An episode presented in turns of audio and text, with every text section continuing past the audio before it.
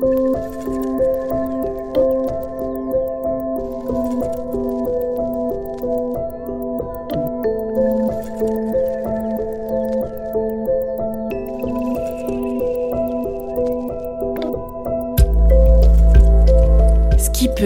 capitaine de navire, surfeuse, scientifique au long cours, apnéiste, elles ont toutes pour passion l'eau, les vagues, et ont fait des mers et des océans leur terrain d'expression et de liberté. Comment ont-elles choisi leur métier? Comment sont-elles devenues d'infatigables navigatrices, d'épatantes sportives? Que signifie pour elles la vie au fil des courants, des vents iodés et des embruns? Parce que la mer n'est plus le territoire de masculinité ancestrale, Sopress dresse en huit récits audio le portrait de huit jeunes femmes qui ont toute la mer en commun. Une série imaginée avec extrême. De, l'entendre, on ne se lasse pas et on a envie de, tout savoir de ce, de ce tour du monde. Donc ça c'est déjà pas mal.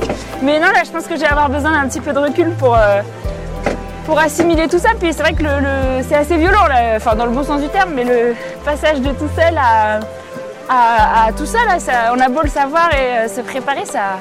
J'en ai perdu ma voix alors que je vais même pas parler.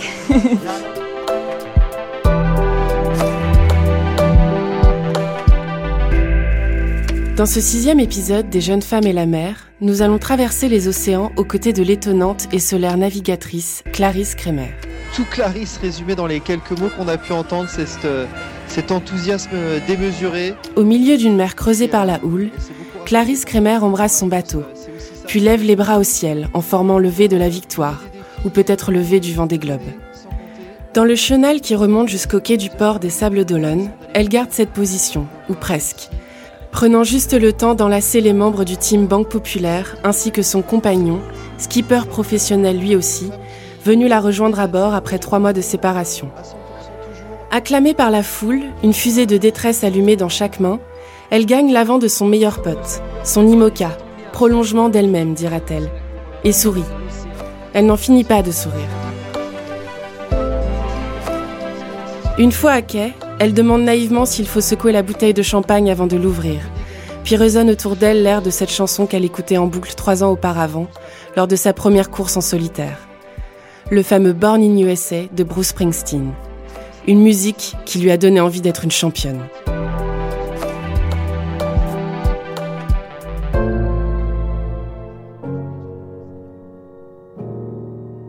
Mais Clarisse Kremer n'est pas née aux États-Unis. C'est à Paris qu'elle a vu le jour, en 1989, et elle ne vit au bord de la mer que depuis 2015. Alors en ce mercredi 8 février 2021, on peut comprendre qu'elle peine à y croire, à réaliser qu'elle vient d'accomplir pour la première fois de sa vie un tour du monde à la voile, sans escale et sans assistance, en 87 jours, 2 heures, 24 minutes et 25 secondes. Avec ce temps record, elle est la première femme parmi les 6 en compétition à franchir la ligne d'arrivée. Elle est même 12e sur les 33 participants du Vendée Globe 2020.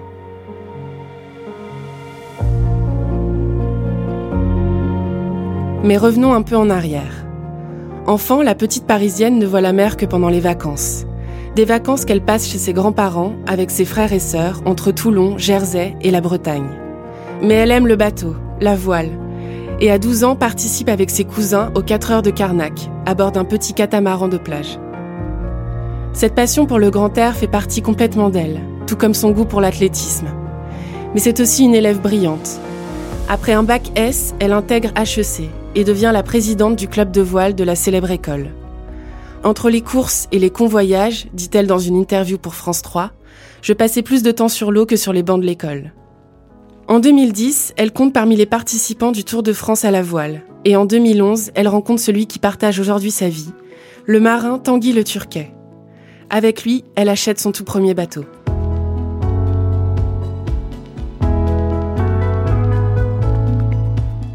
Pendant quelques années, Clarisse nage entre deux eaux.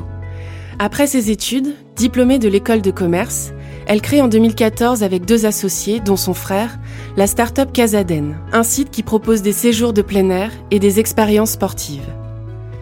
En semaine, à Paris, elle travaille des heures et des heures à ce projet. Et les week-ends, elle rejoint Tanguy en Bretagne. Ce dernier a des vagues plein la tête depuis l'enfance et des rêves de mini-transat, cette traversée de l'Atlantique en solitaire et sans assistance. À ses côtés, lorsqu'il se prépare pour l'édition de 2013, puis celle de 2015, Clarisse lui apporte tout son soutien, non sans l'envier sans doute un peu, lui qui baigne dans l'excitant milieu de la course au large. Peu à peu, le besoin de changer de vie se fait sentir.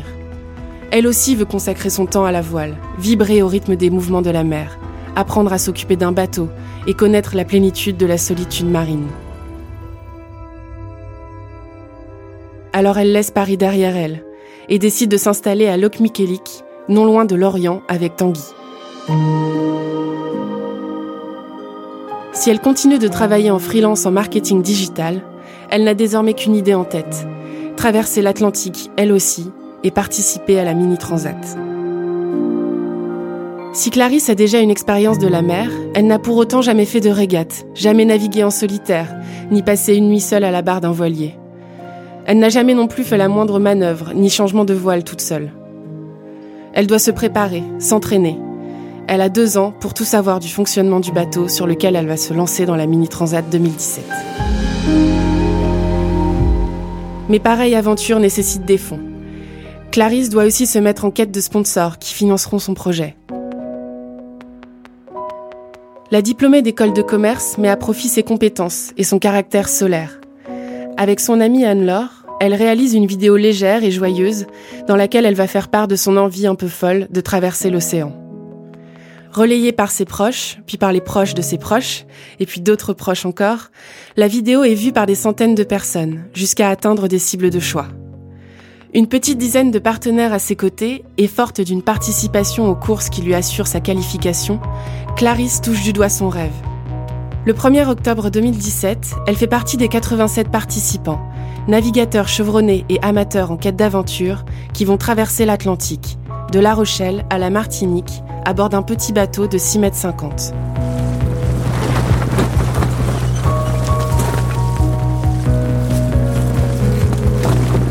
Accompagnée de son lapin en peluche Jimmy, Crocs rose aux pieds, Clarisse réalise chaque jour de petites vidéos dans lesquelles elle raconte avec le sourire et humour son quotidien sur l'eau, pour partager un peu de son aventure avec tous ceux qui l'ont soutenue.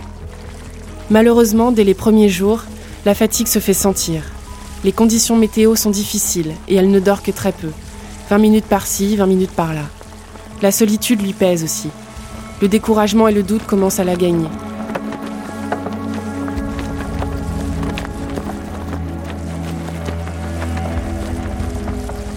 Pour s'encourager, elle écoute de la musique, Born in USA bien sûr, et s'extasie du paysage. À mesure qu'elle se rapproche du point d'arrivée, elle retrouve son mode guerrière, comme elle l'appelle. Clarisse Alagnac, elle est endurante, c'est une battante.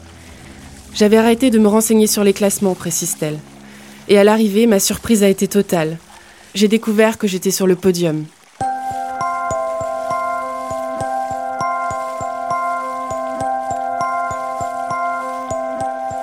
Au bout de 25 jours de mer, elle arrive à Marin, en Martinique. Elle est deuxième sur 55 dans sa catégorie. Un bel exploit pour cette novice de la mer. Une révélation surtout. Après cette expérience, ce bonheur de près d'un mois, cette réussite, Clarisse en est convaincue. Impossible de revenir à sa vie d'avant. En 2018, Clarisse prend le temps de réfléchir.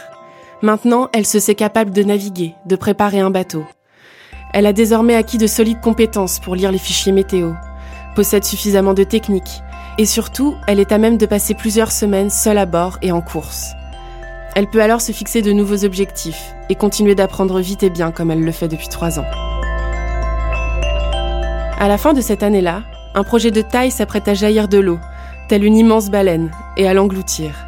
Pour le meilleur. Alors que le champion de l'écurie Banque Populaire Armel Lecléac est occupé à la construction d'un maxi trimaran, Ronan Lucas, directeur du team, veut continuer à être présent sur l'eau et cherche une jeune navigatrice, talentueuse, déterminée, au profil compatible avec les valeurs de l'entreprise, pour le prochain Vendée Globe.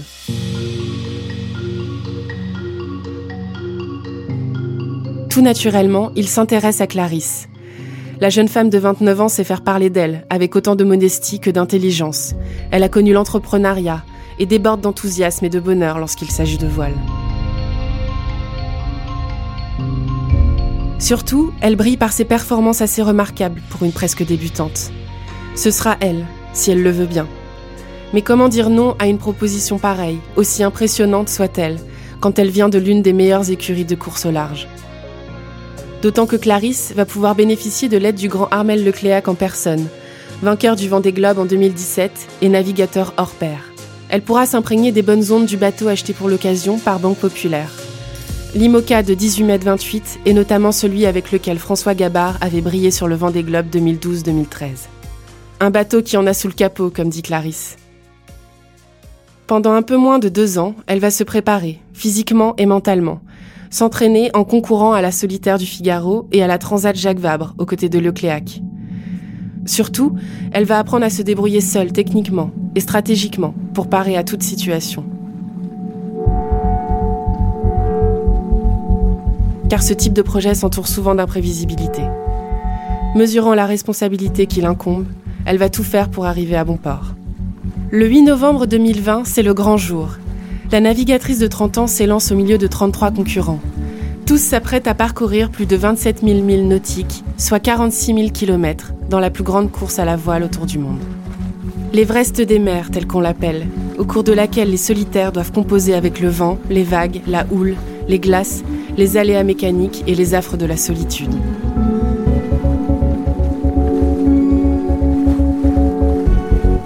Cela ne fait pas encore tout à fait 15 jours que je suis en mer. Je n'ai donc pas encore battu mon record, mais je m'en approche efficacement.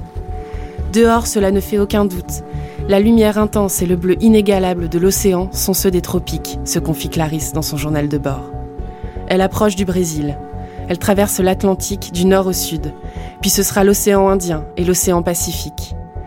Tout au long de sa trajectoire, Clarisse doit trouver son propre rythme et en fonction des conditions dépressionnaires et anticycloniques, adapter ses manœuvres, trouver les meilleures stratégies. Clarisse est admirable de sang-froid. Malgré des problèmes techniques, la fatigue et quelques montées d'angoisse, elle parvient à débrancher son cerveau quand il le faut, racontera-t-elle plus tard, et ne se permet jamais d'envisager l'abandon.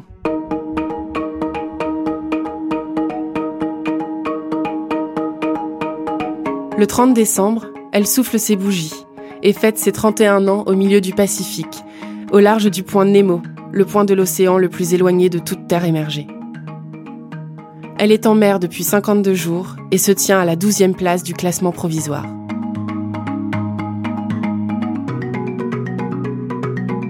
Une fois le Cap Horn passé et la tempête qui le précède, des conditions difficiles comme Clarisse n'en a jamais connues, elle entame sa remontée de l'Atlantique vers la France.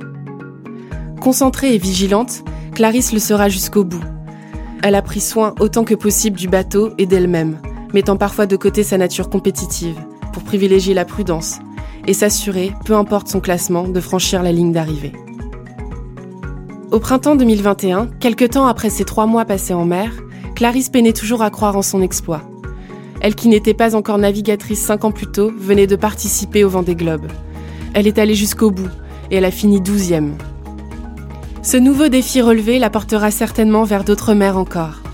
Aujourd'hui, la jeune femme, passée professionnelle il y a deux ans, veut poursuivre son apprentissage, forte d'une nouvelle légitimité et d'une confiance en elle plus affirmée.